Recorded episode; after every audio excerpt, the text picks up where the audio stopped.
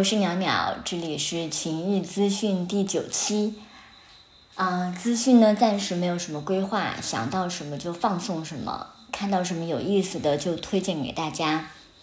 哦，有时候是社群成员提出来一个议题，我觉得有意思，就做一个资讯来回应。所以大家可以告诉我说你对什么样的东西感兴趣，然后，呃，我能找到有意思的东西，我就分享给大家。嗯，嗯。今天我想跟大家分享的是开放式关系沟通中的一个小方法，叫做点数制。呃，这是最近在端上的爱玉露看到了一篇文章，他写的是一个女性处于一个开放式婚姻中，他们为了避免各自玩得太嗨，然后不再关注彼此的关系，所以就发明了一个点数制，也就是约定了。每两个月，他们各自可以外出约会和约炮的次数，比如每个人每两个月有十个点数，约会一次花掉一个点，约炮一次花掉两个点，用完即止。然后它里面提到说，量化的好处就在于说，彼此都会比较有意识的花一些时间和精力来陪伴对方。然后不至于各人各玩各的，然后开始形成，呃，形同陌路，最后到分手。我看到这个方法觉得很妙，就想分享给大家。我觉得它的妙处在于，它是双方经过沟通确定的一个尺度，其实是把原来一对一的关系契约换成了另一个很具体的开放契约。这个具体其实也回应到我之前提到的关系颗粒度，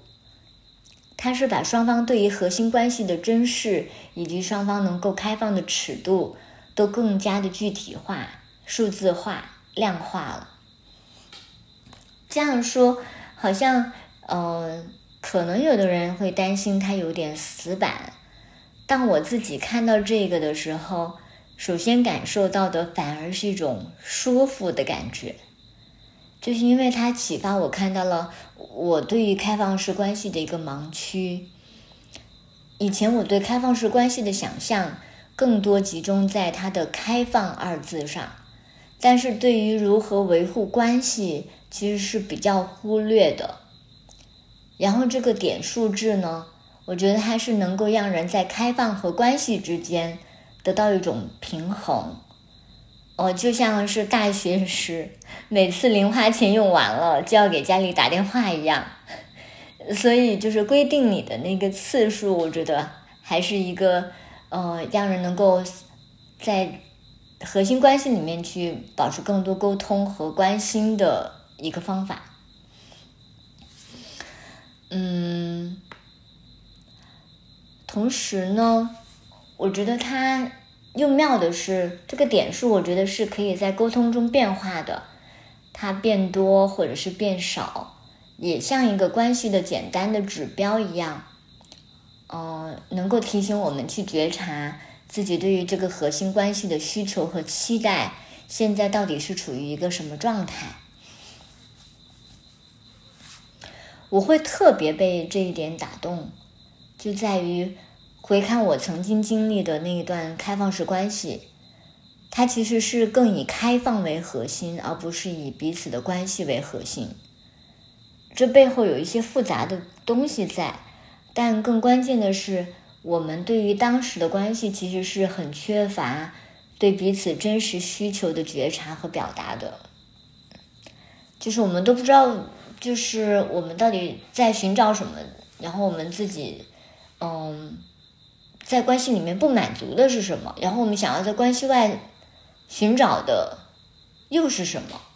我觉得对这些我们是很少去觉察的，嗯，也没有几乎没有进行过沟通，嗯，哦，我可以简单的分享一下我的那一段的感受，也是受到这个点数制的一些启发吧。让我去回看它的时候，好像有一个更清晰的一个坐标。嗯，我的经历是伴侣他提出来跟我开放关系，我其实是有一个痛苦和纠结的过程。嗯，但是很快就开始快乐的享受起了对外的探索，然后跟伴侣之间就很少再做深入和交心的沟通，然后除了我们有沟通过说啊，怎么避免一些风险，怎么预防一些疾病之类的，我觉得这种是比较事务性的沟通。然后我现在再去体会自己当时的状态。好像是有意无意的避免再做那种比较深入的沟通，很大的原因在于，嗯，我是理性和感性两个层面是互相在较劲，然后有冲突、有矛盾的，但我没有去处理这个冲突和矛盾，然后，嗯，理性上呢，我就。会提醒自己，首先是对方主动提出来，我觉得这是对我们这个关系的一个坦诚。然后另外一个是，我会提醒自己，对于专偶关系的专制要保持觉醒。所以当他提出来开放的时候，我一边哭一边说：“啊，我觉得这个是你个人的权利，就是你生而为人，你就应该有这样的自由。他不是因为说我们。”呃，就是处于一对一的关系，所以就真的能够完全的没收你这种对外探索的这种自由，嗯，尤其是你主动提出来了以后，我会觉得，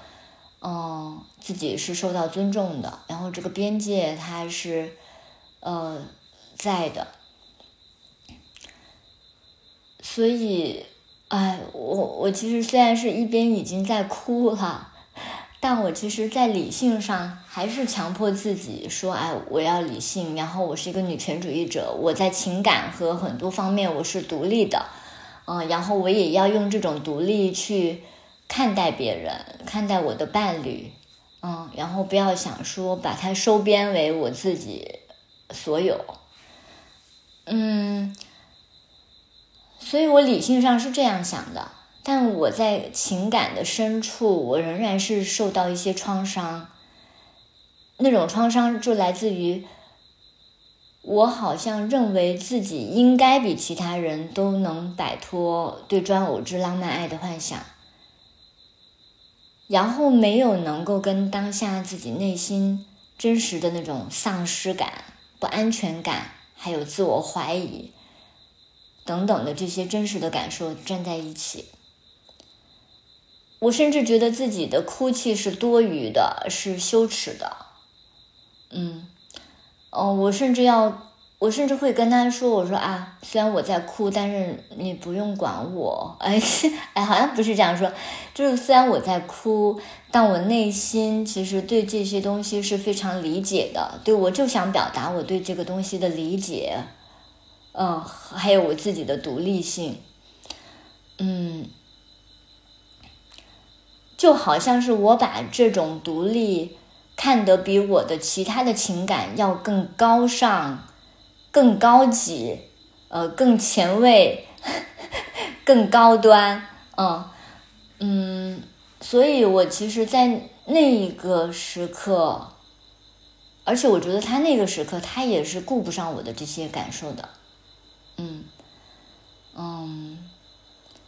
所以我会觉得。有有有更多复杂的那种情绪，在这个沟通里面，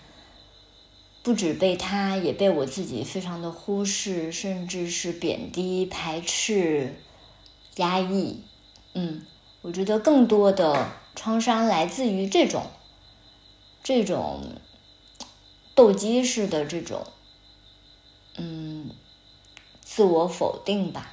对他否定了。你的一部分的情感，实际上，嗯，你很就就相当于是一种自我否定，嗯，但是我呢，在这以外，我又很快的开始享受起对外的探索，然后几乎是全部的业余时间都用来跟不同的人约会，我在这些关系中感觉到自己很被接纳，然后暂时让我从那些情绪中走了出来。于是呢，我又可以很理直气壮地认为，哎，我是一个情感独立、观念前卫的女权主义者，我不再受到专偶关系的限制。然后呢，我又尊重了我的伴侣的独立性。哎，我在这件事情上做的多么的伟大、光荣、正确。嗯，我现在在看这种表面上面的扬眉吐气，其实是错过了去面对那种丧失感、不安，还有自我怀疑背后真实的需求，也就错过了在这些情绪中去成长的机会。当我连续的在不同关系之间跳跃玩耍，在不同的人的约会中去享受那种表面的那种接纳，它其实就是陌生人之间快速的那种，就是嗯那种关系，他其实也谈不上什么那种非常深入的沟通、理解和接纳。嗯，所以我就觉得他更像是一种跳跃玩耍，非常像你。嗑瓜子儿，就是一颗接着一颗，一颗接着一颗，不停的从这个重复的动作中品尝那一点香甜刺激。嗯，然后其实是忽略了其他更复杂和更深的那种需求的。现在我要这样去反思，好像显得有一些对自己的刻薄，呃，不苛刻，因为。嗯，人的不是所有的过程，它都能够是一种线性的成长的。你不能在某些时刻说啊，我不能够去享受这些轻快的、轻盈的快乐，然后我非要去，嗯，逼自己去面对什么，嗯嗯。但是这种回看呢，会让我更清楚说，哎，我是需要什么，也更看到说我更深层的那些。需求是怎么样的？比如说，呃，当我接触到关系颗粒度、情欲颗粒度、感受颗粒度这个概念的时候，我一下子会觉得，哇，他解答了我非常多我对关系和欲望的那种需求，他们的那种复杂细致。远远的超出我曾经在不同的关系中跳跃的那种浅尝辄止，嗯，以及我更看到说我在那种跳跃和开放中，我真正在追求的是什么？可能我那个时候没有办法跟我的亲密伴侣去沟通、去交心的时候，我其实需要的就是另外一些更。同样深层的、真正接纳的那种沟通，但我在那些关系里面其实是，嗯，好像是总是要需过需要通过性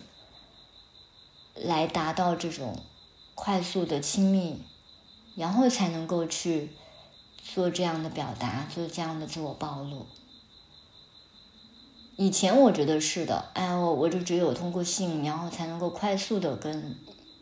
一些异性去做这样的交流，但真的是吗？嗯，我觉得我当时并不知道我真正需要和享受的快乐是什么，现在我会更知道，也更知道怎么样去表达了，嗯。而且我在想说，嗯，如果下一次尝试开放关系的话，我真的可能会和伴侣提出试一试这个点数制。能提出这个点数制来，我觉得它就意味着我们将会一起去讨论我们在关系里面的担心、我们的嫉妒，以及我们能够接受的开放的尺度，在当下这个阶段是怎样的。然后，以及我们能够更多的去考虑我们对彼此需要的时间和方式。总之，就是这个点数制的小创意吧，它让我知道说，开放前我们能够为彼此的关系做更多一些更具体的表达。嗯，然后我也想知道你们听起来觉不觉得它是一个好点子。然后，或者是如果你曾经尝试过开放式关系或者多偶关系的话，可以分享一下你们在你们决定开放的初期有做过一些怎样的沟通和约定，然后可能会让你们更有安全感，然后更有信心。嗯，好的，今天的资讯就这样啦，下期再见。想要听到你们的反馈。